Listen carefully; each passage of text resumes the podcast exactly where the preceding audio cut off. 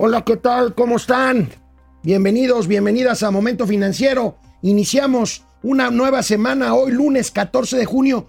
Ya se fue la primera mitad del mes de junio de 2021 y vaya, vaya portada del New York Times con la que nos amanecimos ayer domingo aquí en México. Una dura portada con un adelanto de las conclusiones del peritaje sobre lo que pasó en la línea 12 del metro. Comentaremos ampliamente esto porque, bueno, pues la conclusión es que se trató de orígenes, de fallas de origen en la construcción, concretamente de unos pernos, soldados, soldaduras, traves, en fin. Esto ha desatado una serie de especulaciones políticas. Recuerden que quien construyó la línea 12 fue el gobierno de Marcelo Ebrard. Hay reacciones de Claudia Sheinbaum que eh, pues es la jefa de gobierno cuando se dio este accidente. En fin, Ebrard también responde al New York Times. El debate de las clases medias. El debate de las clases medias, el presidente de la República, como dice una cosa, dice otra. Ayer en Oaxaca lanzó un guiño a la clase media. Hoy, hoy vuelve, vuelve a acometer, a irse duramente en contra de las clases medias. Bueno, la reunión del G7, los siete países más poderosos del mundo se reunieron el fin de semana en Reino Unido. Veremos qué pasó ahí. Tendremos también los gatelazos, los gatelazos del día para iniciar esta semana y para iniciar hoy. Momento financiero, economía, negocios y finanzas, para que todo el mundo les entendamos. Esto es Momento Financiero. El espacio en el que todos podemos hablar. Balanza comercial. Inflación. Evaluación. Tasas de interés. Momento Financiero. El análisis económico más claro. Objetivo y divertido de Internet. Sin tanto choro. Sí. Y como les gusta. Peladito y a la boca. ¡Órale! ¡Vamos, réjete bien! Momento Financiero.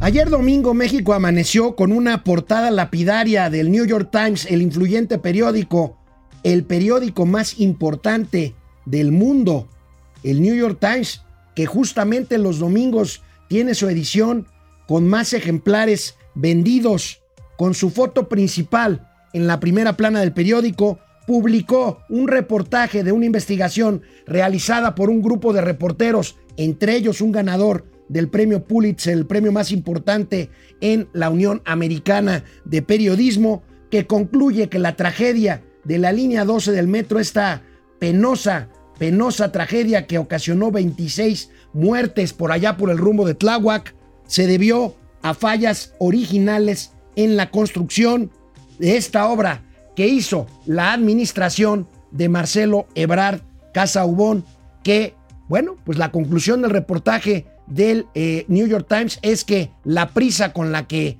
el entonces jefe de gobierno Marcelo Ebrard trató de llevar a cabo esta obra para poderla entregar en su propia administración, hizo que hubiera defectos tan básicos como la soldadura de pernos que sostenían traves. Ahí tenemos la portada con la foto del lugar de la tragedia y el desastre del metro en México. Eh, el propio New York Times subió una animación muy breve, una, una animación muy breve eh, a su cuenta de Twitter. Aquí la vamos a ver en donde explican cuál fue la falla original de estos pernos que sujetaron o que se, o que se soldaron mal a las traves de concreto y de acero que evitaron eh, pues la resistencia adecuada para que ese fatídico día, hace un poco más de un mes, cayera, cayera el metro a su paso por esta vía elevada de, eh, eh, de vías férreas, valga la redundancia, cerca de la estación Encinos de en Tláhuac de la línea 12 del metro. Tenemos la imagen por ahí, aquí la tenemos, ahí tenemos pues lo que están concluyendo eh, los pernos que sujetaban estas eh, traves eh, estuvieron mal soldados, por lo tanto no había la resistencia adecuada. Y bueno, pues es un reportaje, es un reportaje que causa, que causa un gran escándalo en México. Ayer, justamente muy temprano, muy, muy temprano, ayer la jefa de gobierno, Claudia Sheinbaum, pues bueno, salió vía Twitter a decir algo que pues todavía yo creo que encendió más la pradera, porque si podemos ver los tweets de Claudia Sheinbaum, pues más que desmentir la información, eh, pues simplemente dijo yo no les pasé información al New York Times, no hay filtración, había versiones de que el gobierno de Claudia Sheinbaum había, ah, más, más bien hay versiones de que el gobierno de María Sheinbaum había filtrado información a los reporteros del New York Times, eh, y bueno, pues habla de buscar confrontar, de que el medio está buscando confrontar a la cuarta transformación. Se refiere, pues por supuesto, a Ebrard, que es el responsable de esta obra.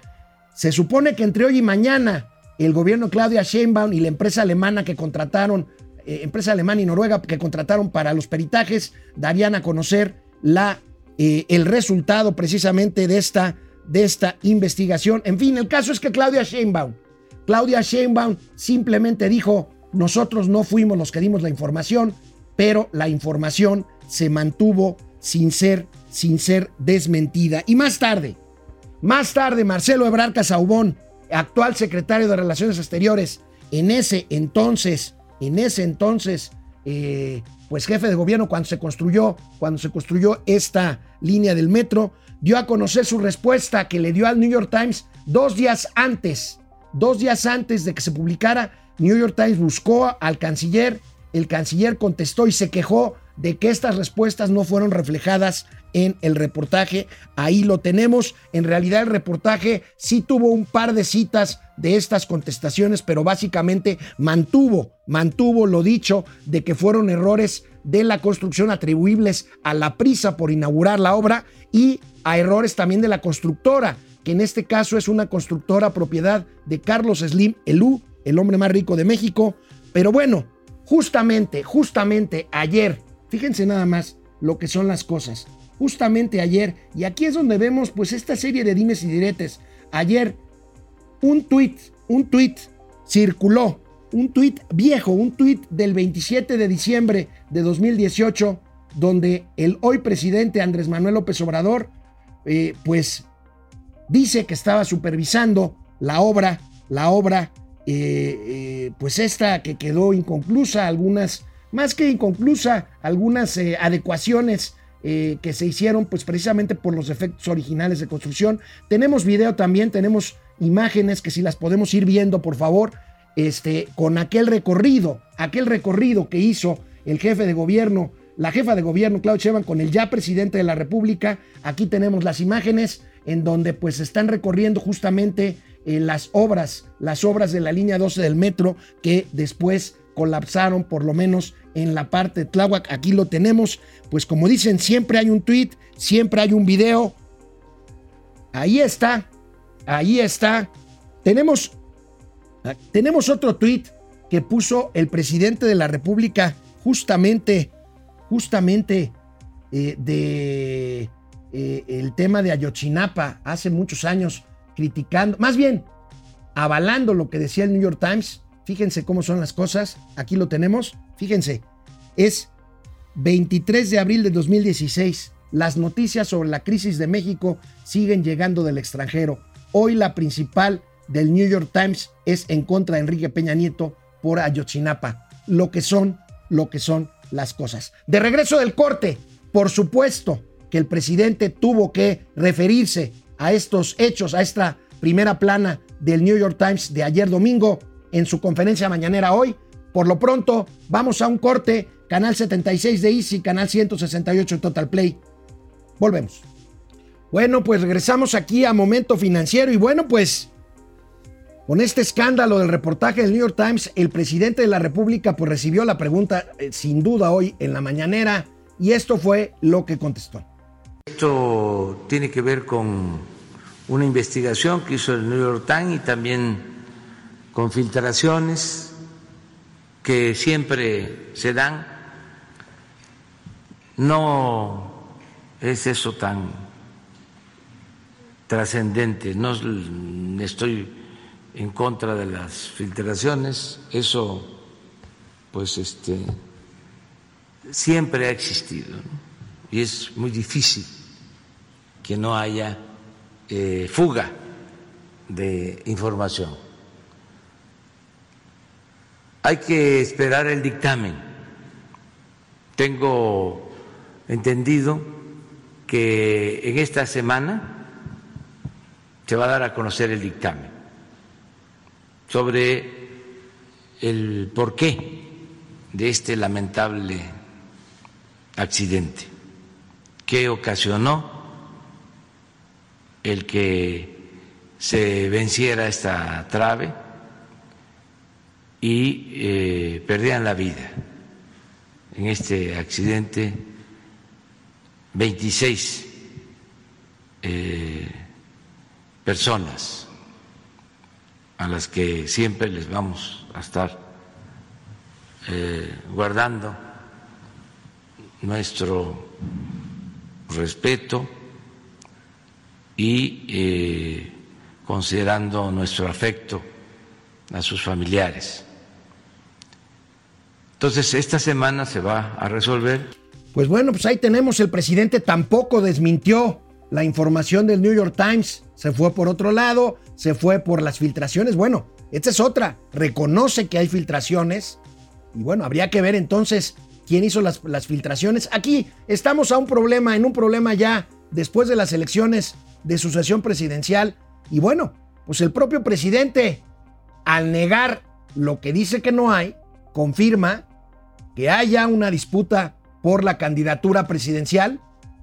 Y este, bueno, pues habla justamente de el supuesto pleito, dice el supuesto, de eh, Claudia Sheinbaum con Marcelo Ebrard, porque, bueno, pues eh, Claudia Sheinbaum está diciendo, nosotros no filtramos nada, Marcelo Ebrard dice, no, pues la culpa es de Miguel, Miguel Mancera, a quien yo le entregué la obra del metro, y fíjense, curiosamente, no hay casualidades en la política, siempre lo he dicho en los medios y en las aulas a mis alumnos, en política no hay casualidades. Y pues resulta de que también ayer, ya más tarde, salió, pues, que familiares de Claudia Sheinbaum están involucrados en los famosos Panama Papers. ¿Se acuerdan? ¿Se acuerdan de este tema de lavado de dinero y de, operaciones trianguladas? Bueno, pues ahí está. Pero bueno, el presidente se refirió a este que niega sea un pleito entre Claudia Sheinbaum y Marcelo Obrador posibles filtraciones son fuego amigo en la 4T de cara al 2024. No, no, no, ese también es otro este,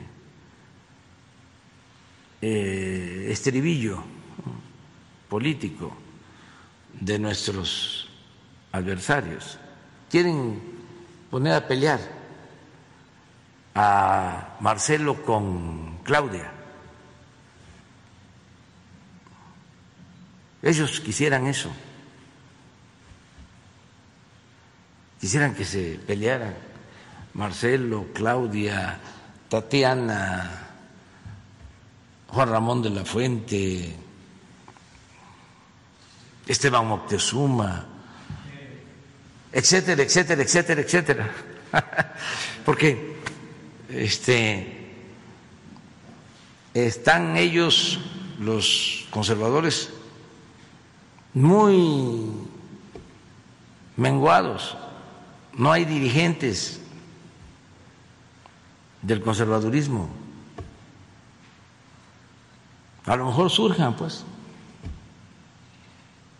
Pero en el flanco izquierdo hay hasta para tirar para arriba, hasta para prestar. Entonces ellos apuestan a eso, a que nos este, fraccionemos. Se van a quedar con las ganas. Es como lo que acaba de pasar ahora. ¿Se acuerdan lo que decía Claudio? Y el reforma, y le metieron, ¿eh? Bastante. Porque... La culpa es de los medios, pues. No hay tal pleito ni entre Claudia, ni entre Marcelo, ni con Tatiana, ni... En fin, aquí lo medular del asunto, creo yo, es que no se desmiente la información del New York Times. Aquí estamos ante un grave problema. ¿Qué dirá el dictamen que den a conocer esta semana sobre lo que pasó con la línea 12? Si desmienten al New York Times, pues vamos a tener problemas. Si confirman lo del New York Times, vaya, vaya escándalo, seguirá el escándalo y Marcelo Ebrard se despedirá, se despedirá de sus aspiraciones presidenciales. ¿En dónde queda Miguel Mancera? ¿En dónde quedará Claudia Sheinbaum que acaba de perder la mitad la mitad de la Ciudad de México en cuanto a elecciones se refiere. Vaya, tenemos todavía mucho, mucho por ver aquí. El viernes, el viernes dimos a conocer aquí en Momento Financiero lo dicho por el presidente de la República en torno a las clases medias. Vaya debate que se desató todo el fin de semana. Las clases medias, pues son el sostén de cualquier economía, de cualquier país del mundo. Y es el enemigo favorito del presidente. ¿Por qué? Porque las clases medias le dieron la espalda estas elecciones de ayer, hace una semana. Recordemos lo que dijo el presidente el viernes pasado. Eh, apostamos. Esa es la revolución de las conciencias. Pero un integrante de clase media, media, media alta, incluso con licenciatura, con maestría, con doctorado, no está muy difícil de convencer. Es el lector del Reforma, ese es para decirle, siga usted su camino. Va usted muy bien. porque es eh, una actitud aspiracionista, es triunfar a toda costa, salir adelante, muy egoísta. Ah, eso sí, van a la iglesia. Todos los domingos. O a los templos y confiesan y comulgan para dejar el marcador en cero. Y luego el domingo, de nuevo, lo mismo. Si tenía razón. Bueno, pues aquí tienen esto que dijo. Bueno, esto desató toda una serie de comentarios, pero veamos este tweet. Veamos este tweet. Que bueno, siempre hay un tweet. Fíjense, lo manda el economista Sergio Negrete, contando una historia de un tabasqueño aspiracionista que llegó a la Ciudad de México sin un quinto, hizo su carrera y ¿qué creen? Llegó a presidente de la República. La historia de Andrés Manuel López Obrador. Esa es, ese es una aspiración social legítima que el presidente desdeña. Otro tuit tenemos por aquí. Aquí lo tenemos. No les preocupan los pobres, pero tampoco la clase media, la que están convirtiendo en clase pobre alta, dijo Andrés Manuel López Obrador, hoy presidente de México, en el 2009. Regresamos con este tema después de una pausa. Este tema de las clases medias, a las que tanto desprecia López Obrador, tiene mucho más allá de fondo. Veamos algunos números de las clases de las clases medias. El Universal publicó el domingo muy interesante. Fíjense nada más, 41% de los hogares son de clases medias, 14 y medio millones de familias las que pertenecen a ese segmento según el censo de 2020.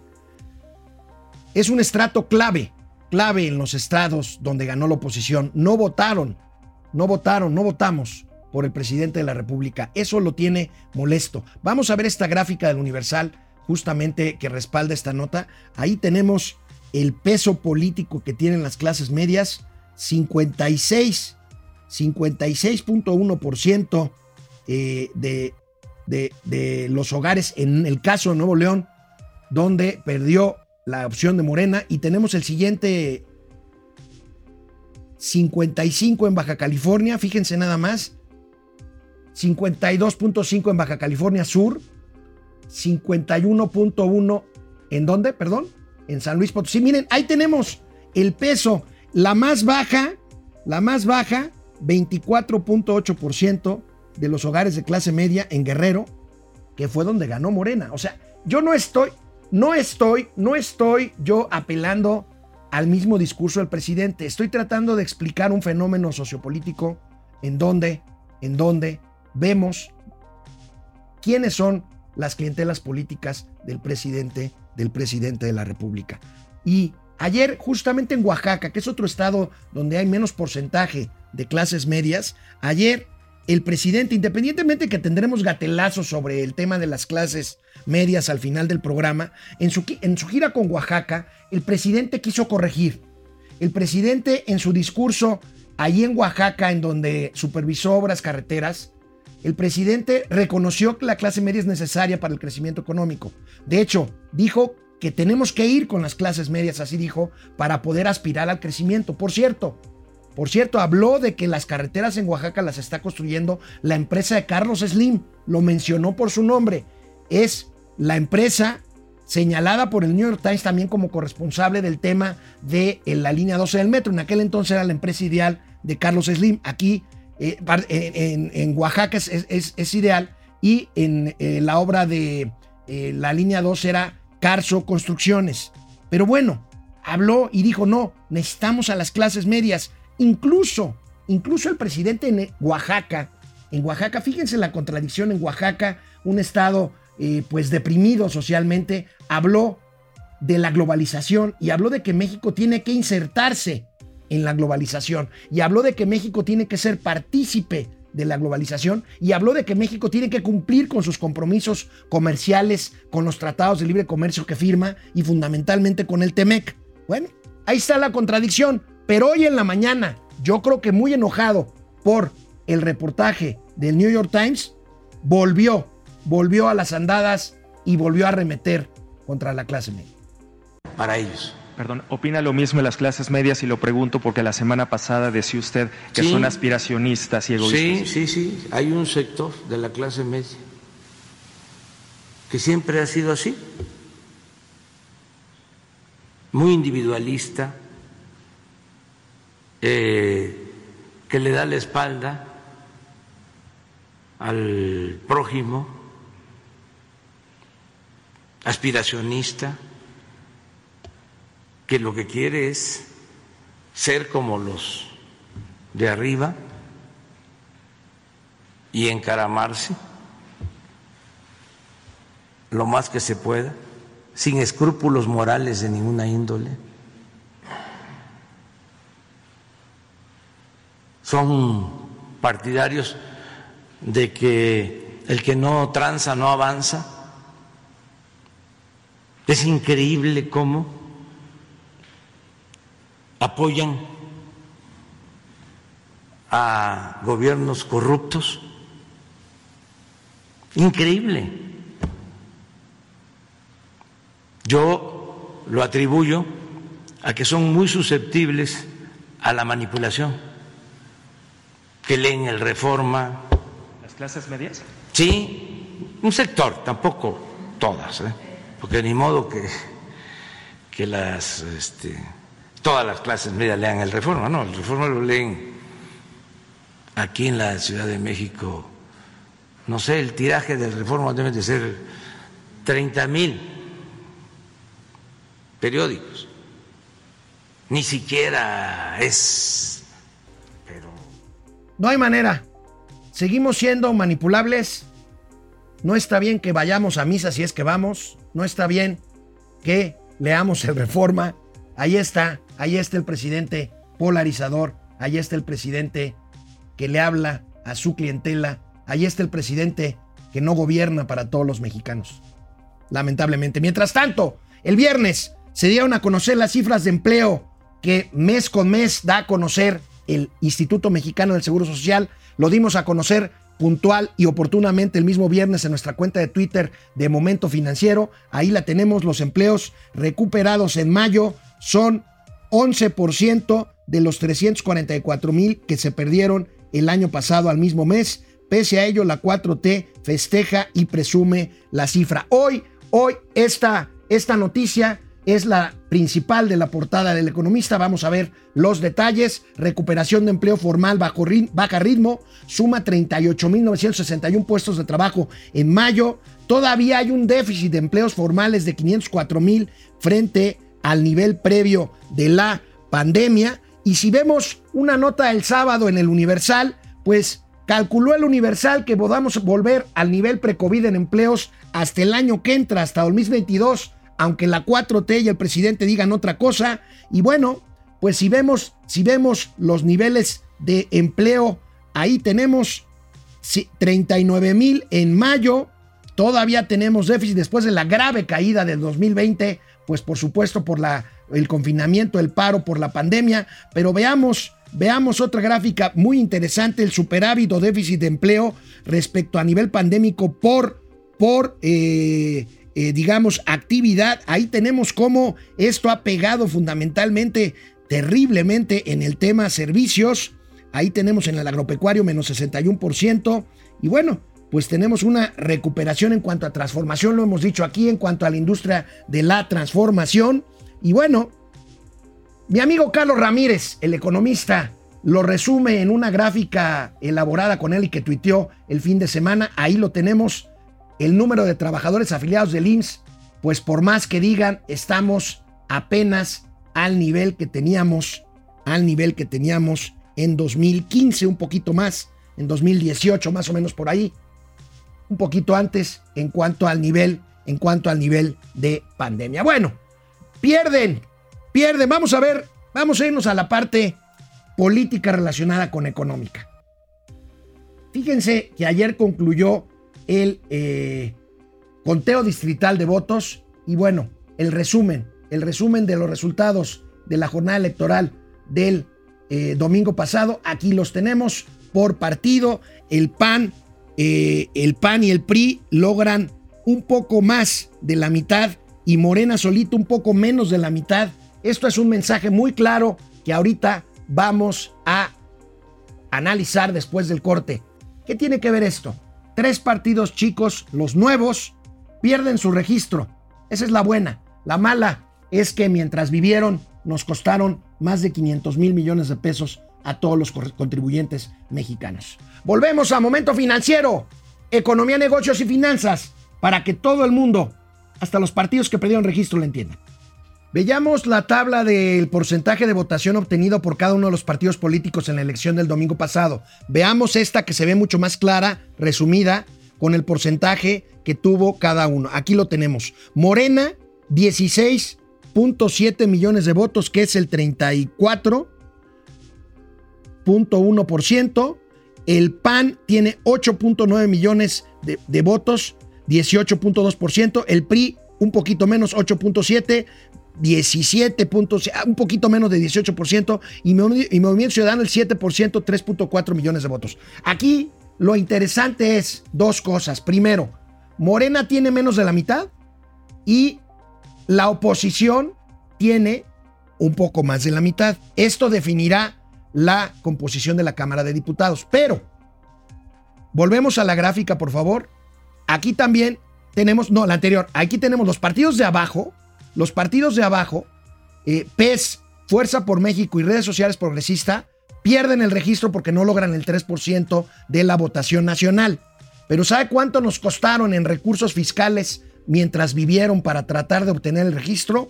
560 millones de pesos. Ahí se las dejo, ahí se las dejo de tarea. Y bueno, vemos en la siguiente gráfica o en la siguiente tabla eh, la eventual, esto todavía va a cambiar porque va a haber impugnaciones, pero pues en general Morena tendrá 199 diputados, el total de la alianza 198 diputados y Morena con sus aliados del Partido Verde, del PT y eventualmente de Movimiento Ciudadano, esto no es seguro, va a tener mayoría simple, que más bien lo correcto es mayoría absoluta de la mitad más uno, pero no va a obtener los 334 diputados que se necesitan para garantizar eh, eh, un cambio en la Constitución. Ahí está la nueva formación del Congreso mexicano, ya lo habíamos comentado. ¿Y de qué escribió hoy? Justamente de esto escribió hoy. Escribió una columna que se llama que siendo ganadores, pues los eh, miembros de Morena son malos, son malos perdedores. ¿A qué me refiero? ¿A qué me refiero? Ahí está mi columna, Morena, malos perdedores. Y bueno, pues yo simplemente mi planteamiento es que la actuación de Morena es tan sui generis que aún ganando la mayoría simple, obtuvieron el mayor número de votos, aún, aún con obtener el mayor número de votos, son malos perdedores. ¿Por qué? Porque primero dice Mario Delgado, ganamos todo.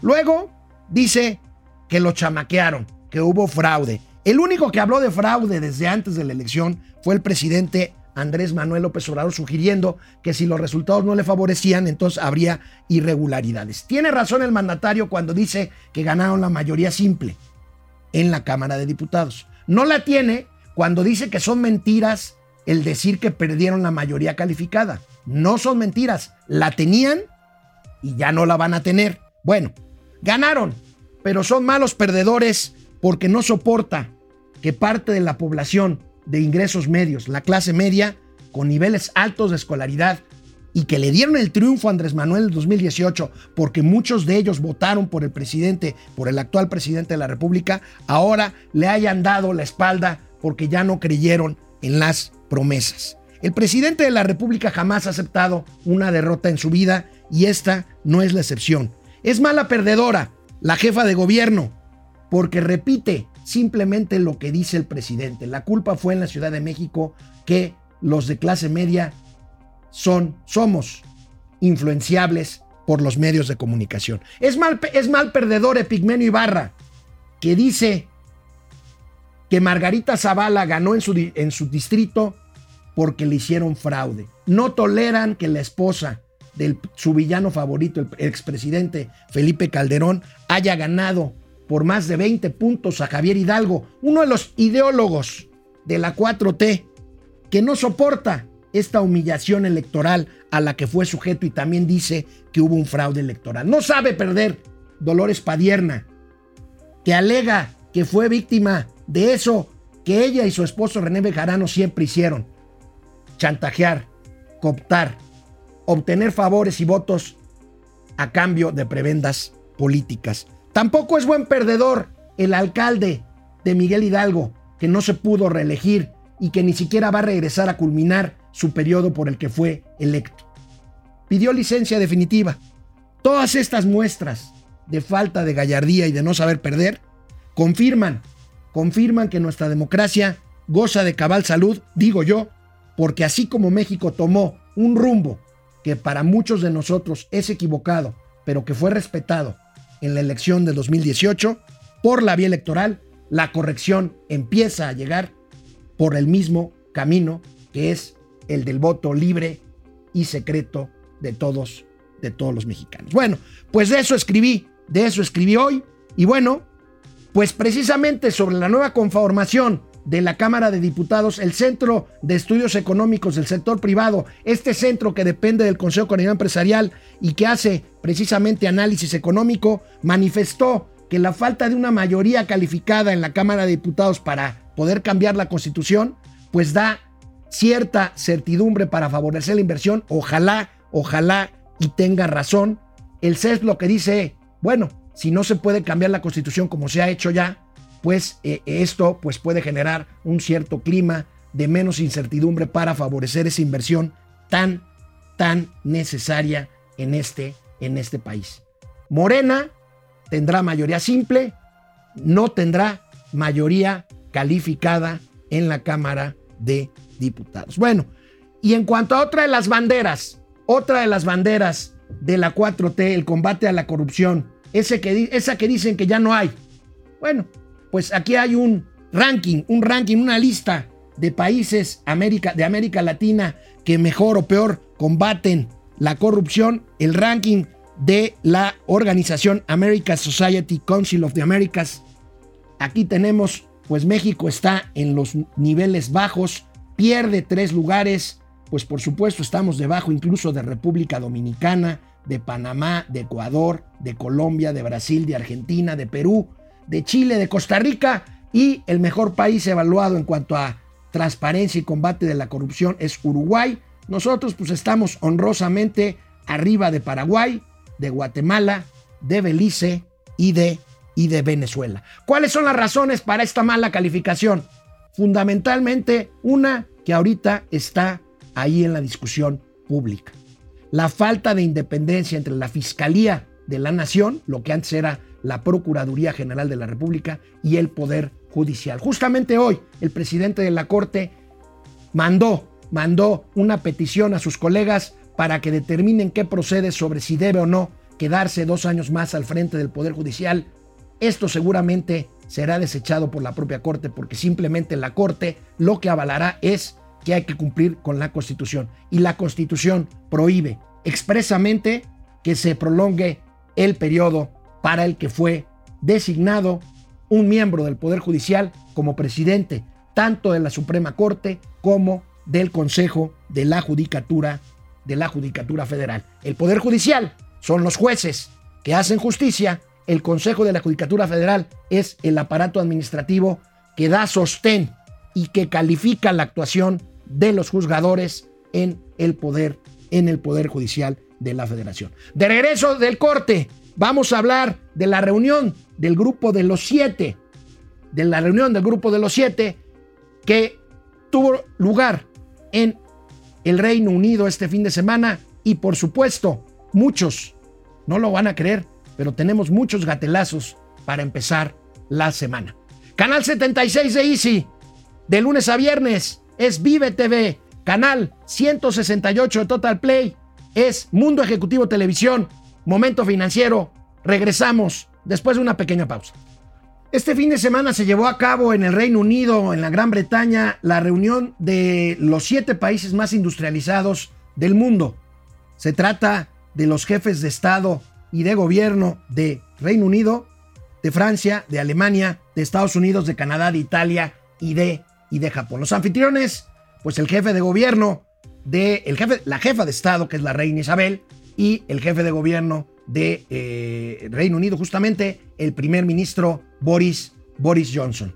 ¿Cuál fue, pues, la nota principal del comunicado que emitieron este grupo conjuntamente? Bueno, pues la donación de mil millones de dosis anti-COVID a países pobres en los próximos meses es una buena noticia. Después tendremos ahorita un gatelazo de la reina Isabel, de la reina Isabel en eh, la foto oficial de esta cumbre. Pero pasemos justamente a los gatelazos del día. Hace un año, hace más de un año, en febrero de 2020 para ser exactos, el doctor Hugo López Gatel decía lo siguiente sobre el COVID-19.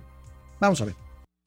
Eh, esto es importante también. Hay mucha mitología en lo que hemos escuchado en la prensa internacional de que se necesitan construir hospitales especiales o tener centros exclusivamente para el coronavirus. No, el coronavirus nuevo 2019, como lo hemos dicho desde el inicio y sigue siendo vigente esta realidad, se comporta como una enfermedad respiratoria de moderada a, eh, baja eh, gravedad. Es más leve que la influenza estacional. Seguimos en la temporada de influenza, se va a acabar en el hemisferio norte hasta marzo o abril. Y el coronavirus nuevo eh, ha cobrado mucha notoriedad porque es una enfermedad emergente, pero la proporción de graves, la proporción de muertes son eh, semejantes o incluso menores a la influenza. No se necesitan hospitales especializados. Lo que está... Medio millón de muertes después, medio millón de muertes después causadas por un virus que no era más grave que la influenza y que estábamos exagerando los medios, el doctor Hugo López Gatel terminó el viernes su serie de conferencias diarias de todas las tardes, noches, para informar sobre el avance de una pandemia que fue minimizada criminalmente por él y por su jefe. Terminó, terminó este show de las conferencias nocturnas y el gatelazo es lamentable.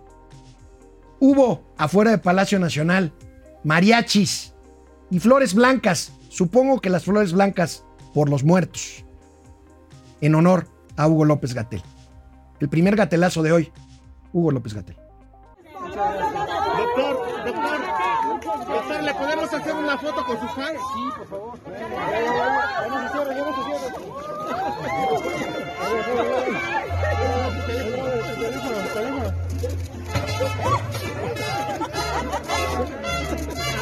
Doctor, de este lado, por favor. Gracias. Muchas gracias.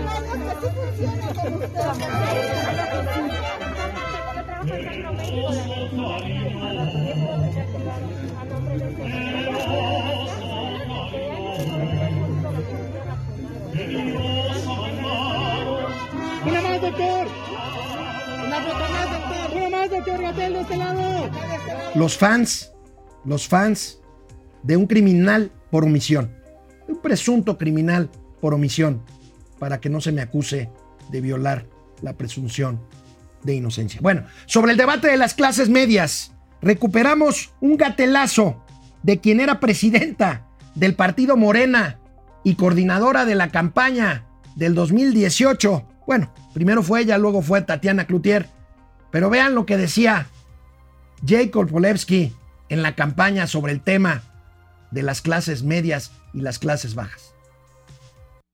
Porque aquí el problema que habría que entender, qué es lo que pasa, es que cuando sacas a gente de la pobreza y llegan a clase media se les olvida de dónde vienen, porque la gente piensa como vive. Entonces cuando llegan a ser clase media se les olvida de dónde vienen y quién los sacó. No hay que sacarlos de la clase media porque si no, pues ya se creen mucho y entonces se les olvida quién los sacó de la pobreza. Bueno, señora Jacob, las transferencias sociales no sacan a los pobres de la pobreza. La pobreza se combate con trabajo, con aspiración, justamente lo que critican ustedes. Y si no, veamos este dirigente venezolano al explicar, al explicar de una forma burda, de una forma verdaderamente espeluznante, el clientelismo político de los populismos de izquierda.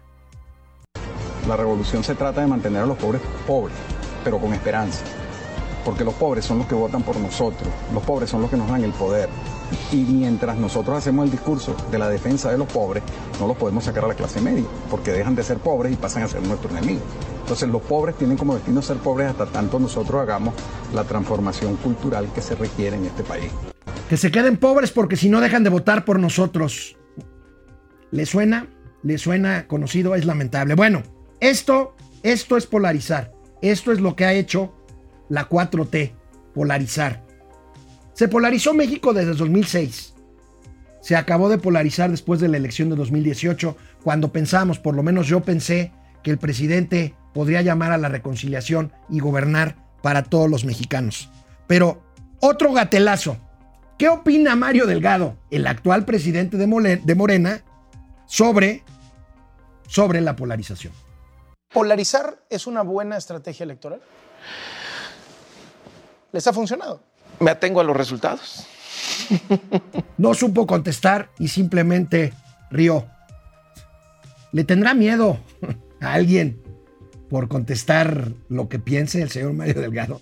Bueno, ahí tienen ese gatelazo. Bueno, en esta misma línea política, porque es parte del foro de Sao Paulo, ahora con ustedes nuevamente el presidente de la República Argentina, Alberto Fernández, sobre sobre el COVID.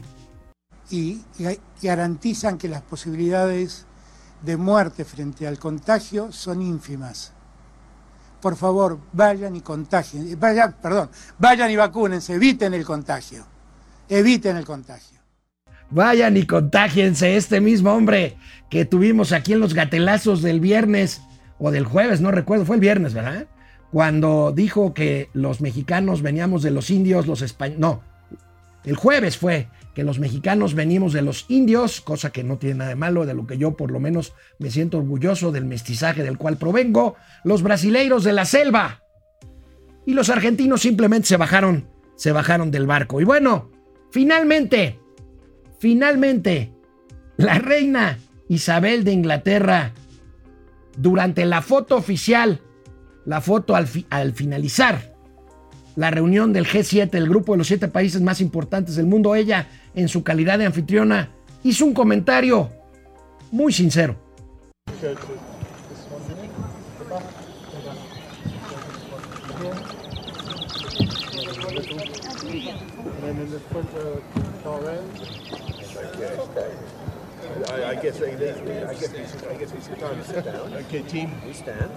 Front row sit down.